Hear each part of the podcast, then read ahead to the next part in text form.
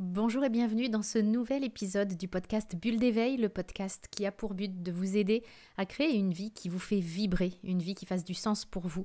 Mon nom est Nathalie Martin, je suis coach en éveil de conscience et justement je vous accompagne à la créer, cette vie euh, vibrante et remplie de sens. Si vous voulez en savoir plus sur euh, ce que je fais et puis comment on peut travailler ensemble, je vous invite à lire la description qui accompagne ce podcast. Aujourd'hui, nous allons parler d'un thème hyper important. Ils le sont tous, hein, évidemment, mais alors celui-là est vraiment une thématique, euh, c'est vraiment une thématique fondamentale de notre évolution personnelle et puis de notre quotidien.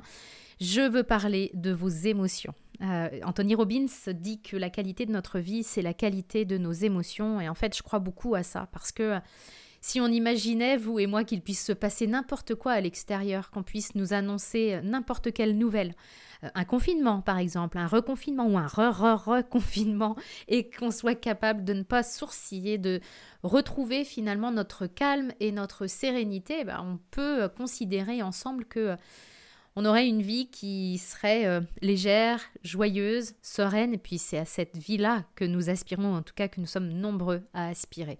Donc clairement, la qualité de notre vie, c'est la qualité de nos émotions, et je sais que on a tendance à croire que nos émotions découlent directement des événements que nous vivons.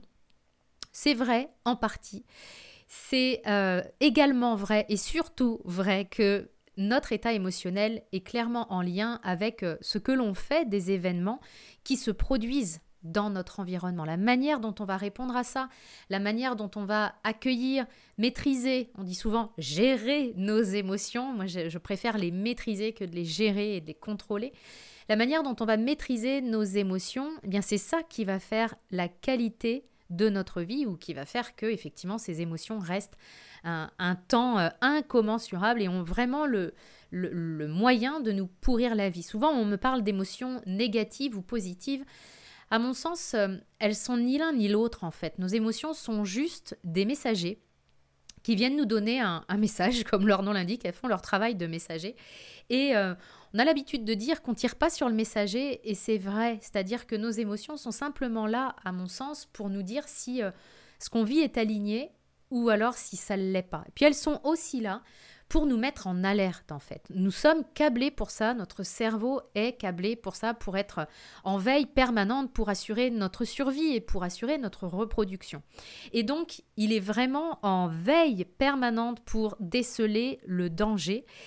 Ce qui fait que parfois, eh bien, il va nous déclencher, il va nous alerter et on va vraiment réagir en mode panique comme si notre vie était menacée. Ça, c'est vraiment la partie la plus ancestrale de notre cerveau, la plus archaïque de notre cerveau qui fonctionne de cette manière-là. Et c'est de cette partie-là dont j'ai envie de vous parler aujourd'hui parce que c'est vraiment une partie qui est euh, extrêmement importante parce qu'elle nous sauve la vie. Elle peut nous permettre d'un simple réflexe d'éviter une voiture qui allait euh, nous renverser. Elle peut vraiment nous sauver la vie.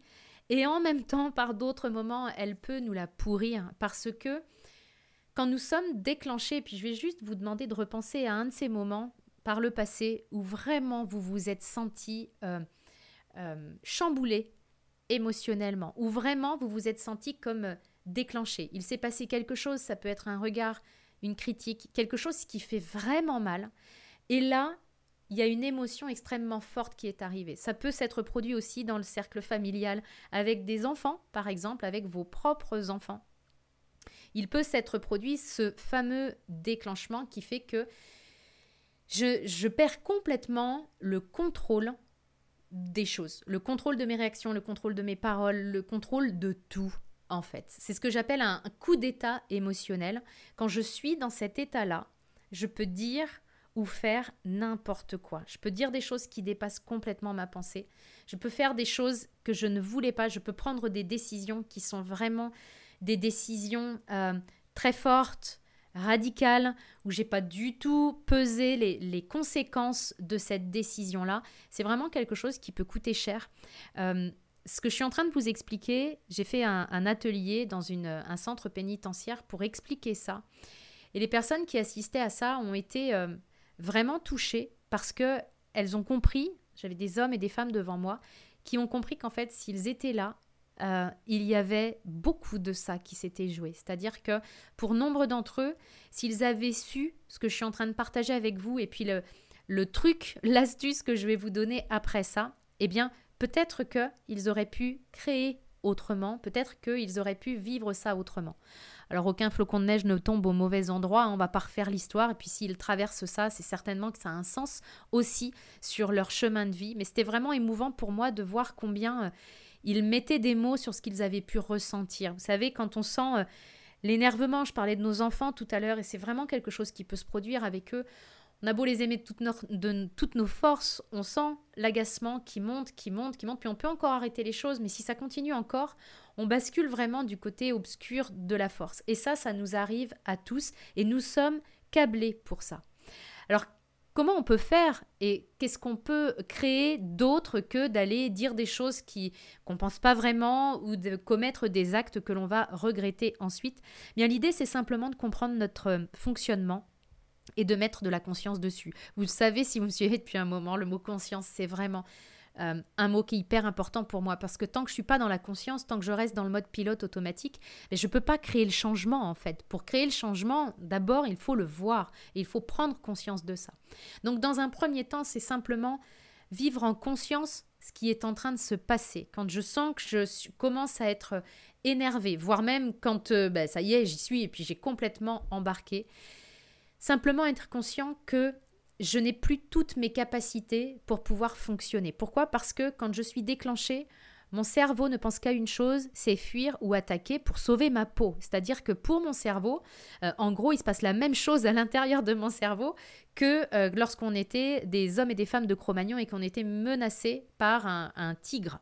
Donc, c'est vraiment important de comprendre que physiologiquement, il se passe la même chose. Il y a une seule chose qui compte, c'est sauver ma peau. Même si je suis devant ma fille que j'aime plus que tout, je vais penser à sauver ma peau, donc à fuir ou attaquer. Et c'est pas là que je vais construire le mieux. J'ai perdu tous mes moyens et mon cerveau, pour le coup, pour favoriser cette fuite ou cette attaque, va vraiment mettre un maximum, on va envoyer un maximum d'énergie mais dans les jambes, dans les bras. On peut le sentir d'ailleurs hein, quand on est à ce moment-là. Donc, on n'a plus toutes nos capacités euh, on agit, et on le dit d'ailleurs, hein, j'ai agi sur un coup de tête, où euh, il faut que j'attende d'avoir retrouvé mes esprits. C'est exactement ça qui se passe. Alors on fait quoi en attendant?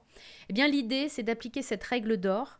Quand on est déclenché, on ne parle pas, on n'agit pas, et on ne prend pas de décision.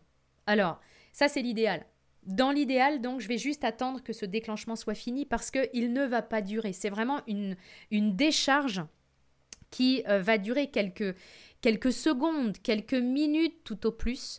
Et pour euh, diminuer le temps pendant lequel je vais rester déclenché, l'idée c'est vraiment, et vous pouvez vous appuyer sur votre respiration.